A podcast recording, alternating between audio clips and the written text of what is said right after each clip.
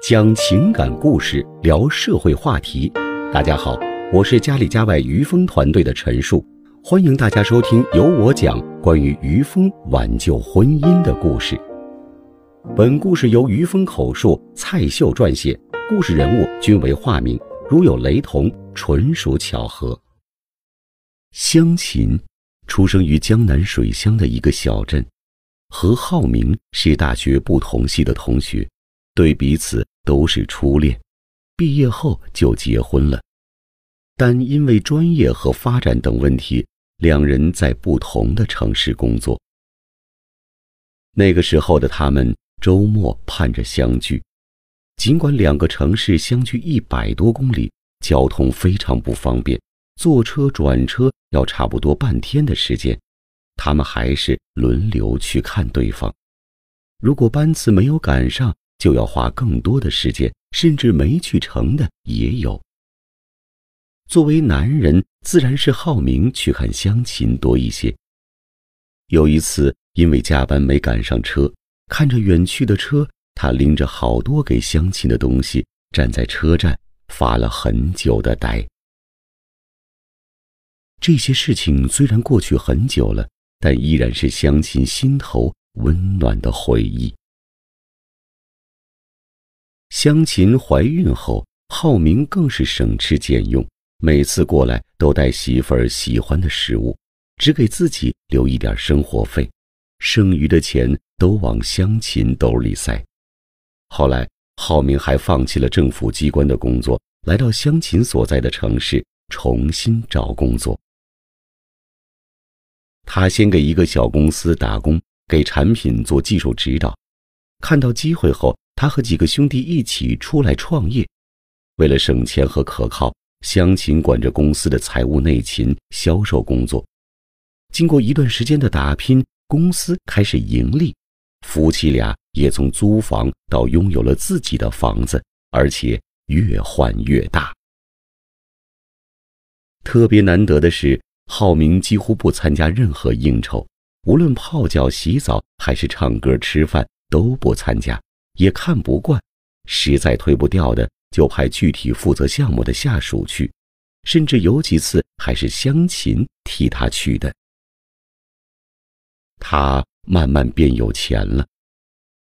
作为有钱人的老婆，湘琴还真是从来不担心浩明生活上或者情感上出问题，他甚至都希望浩明出去见见朋友，打打高尔夫，别成天闷家里。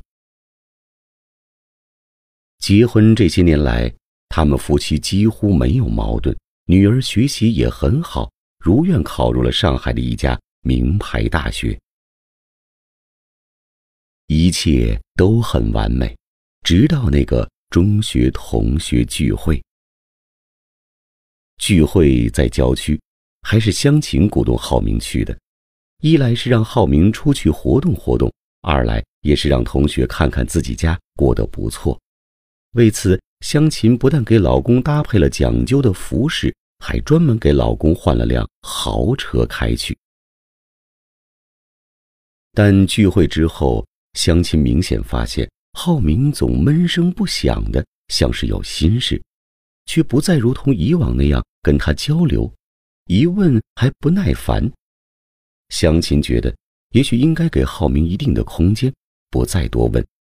但时间久了，两个人竟真的开始疏远起来，公司业务交流都用邮件。直到有一天，浩明说：“公司的事你不用管了，我找了个专业财务。”湘琴有点懵了。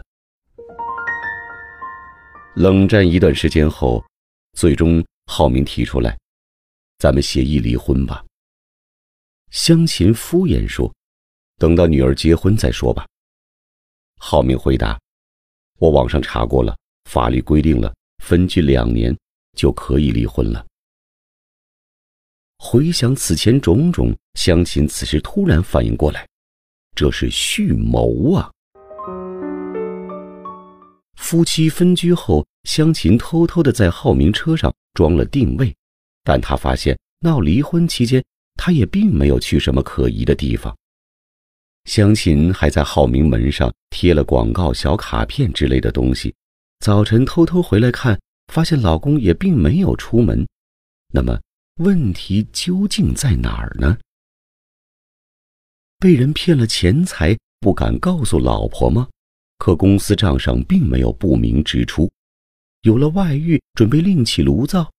可是除了公司，他几乎没去过其他任何地方。也不见他和任何异性有接触。湘琴决定求助家里家外于峰老师，希望能挽回这段婚姻。于峰通过一些方法接触到了浩明，因为经常帮浩明挡酒而被看作哥们儿。席间，于峰就发现，无论喝酒还是聊天的时候，浩明总是低头发微信，由此判断。问题在微信上。于峰让湘琴看看浩明的微信朋友圈有什么异常，湘琴却发现浩明的朋友圈已经把他拉黑了，什么更新都看不到。如此，于峰只能在饭桌上继续试探。有一次，于峰刚巧坐浩明旁边，就闲聊天似的给他讲了三个故事，当然。都是以他自己为主角。第一个是夫妻闹别扭，第二是赡养老人时遇到的困难，第三是有个女生喜欢他，希望他离婚。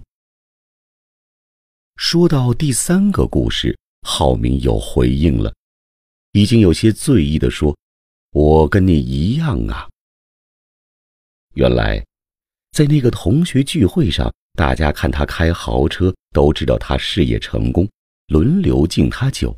很快，不胜酒力的浩明就醉了。因为聚会是在郊区，负责组织的同学就先安排浩明在度假村住下来了。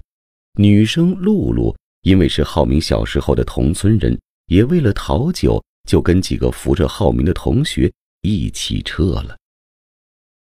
安置好浩明以后。几个男同学又回去喝酒了，看浩明又吐又喊头疼，露露就留下来照顾，又洗又擦的，还把浩明衣服洗完，又用电吹风烘干。那是初秋时分，第二天天快亮的时候，浩明醒了，发现自己躺在酒店里，露露在沙发上打盹儿，瞬时感到惊讶，就问露露怎么回事。露露详细讲述了他醉酒的过程。同学聚会既然组织在度假村，就是让大家趁机游山玩水一下。浩明和露露自然走在一起，露露依然对他照顾有加。望着露露窈窕的身影，浩明回想起来，其实中学的时候他就对露露有好感，但露露是校花。喜欢她的男生太多，自己又忙于功课，也就没敢多想。上了大学后，大家天各一方，也失去了联络。没想到这么多年过去，露露还是这么漂亮，且还增加了几分妩媚，举手投足也很得体，更是有从妻子那里体会不到的细腻和温柔。因为露露家在离度假村不远的小镇上，同学聚会结束，浩明受邀去露露家做客。露露告诉他，自己离异，带个孩子，在当地一家企业做市场工作。露露的家不大，也看得出不富裕，装修很简约，但在装饰上特别讲究，每个角落都用心布置过，让人觉得很温馨。露露还下厨给他做了一顿饭，浩明竟不知道以前觉得有点粗糙的家乡菜，竟然可以做得如此精致。酒过八分时，他们就在了一起。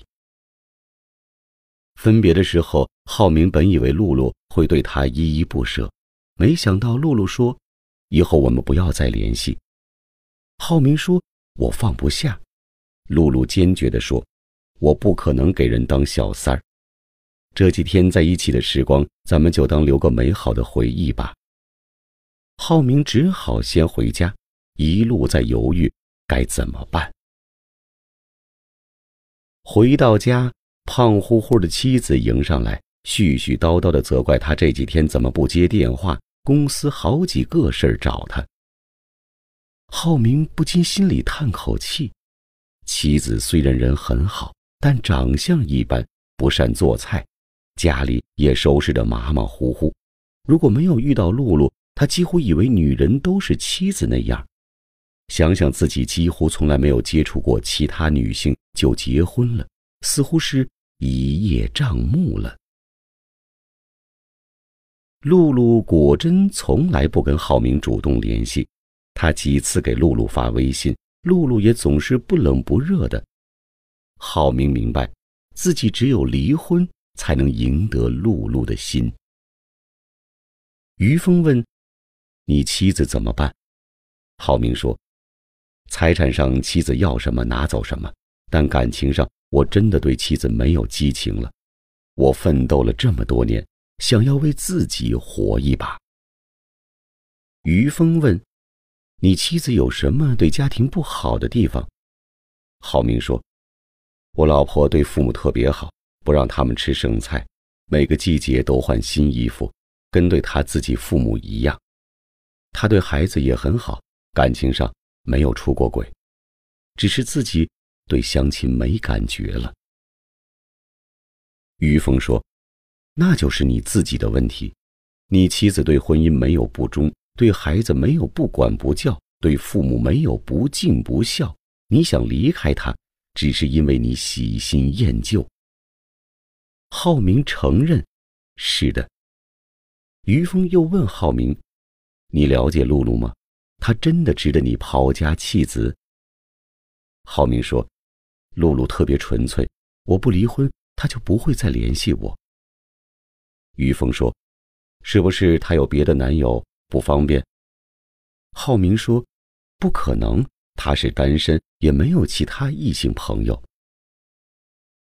不久，浩明找了个机会，大家一起出去旅游，私下很得意的问于峰：“觉得露露怎么样？”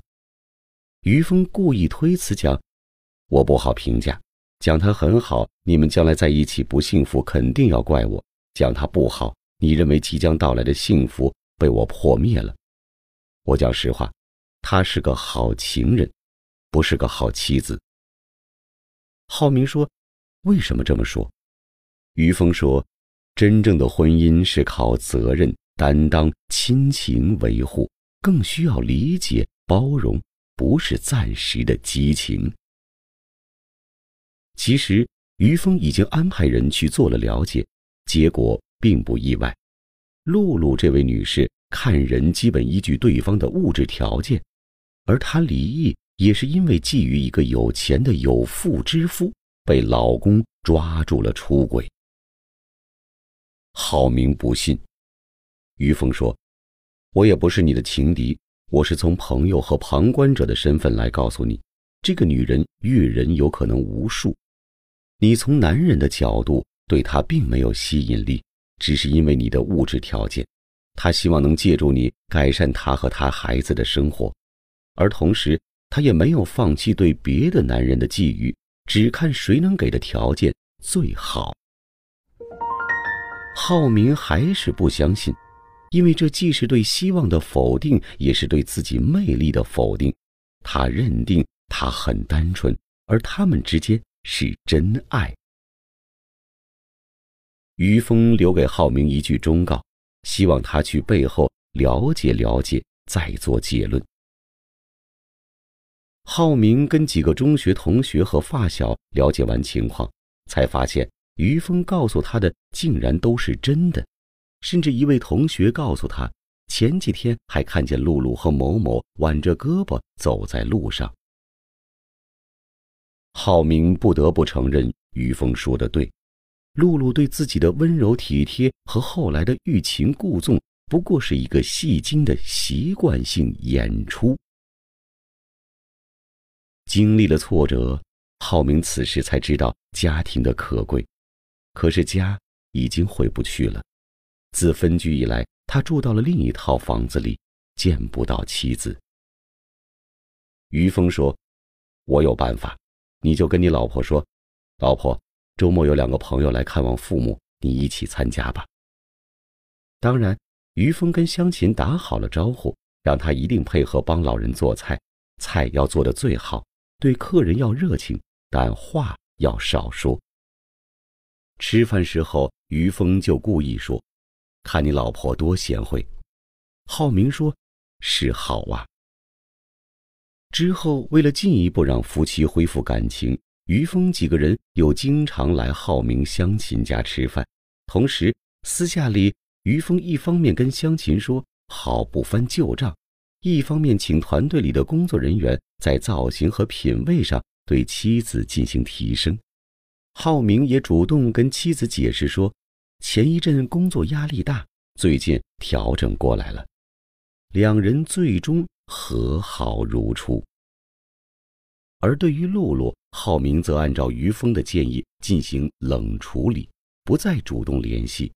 而露露感到这个大老板抓住无望后，开始跟他借钱，能捞点算点。对此，浩明都予以拒绝。慢慢的，露露觉得这个男人对自己已经毫无利用价值后，便也不再联络他了。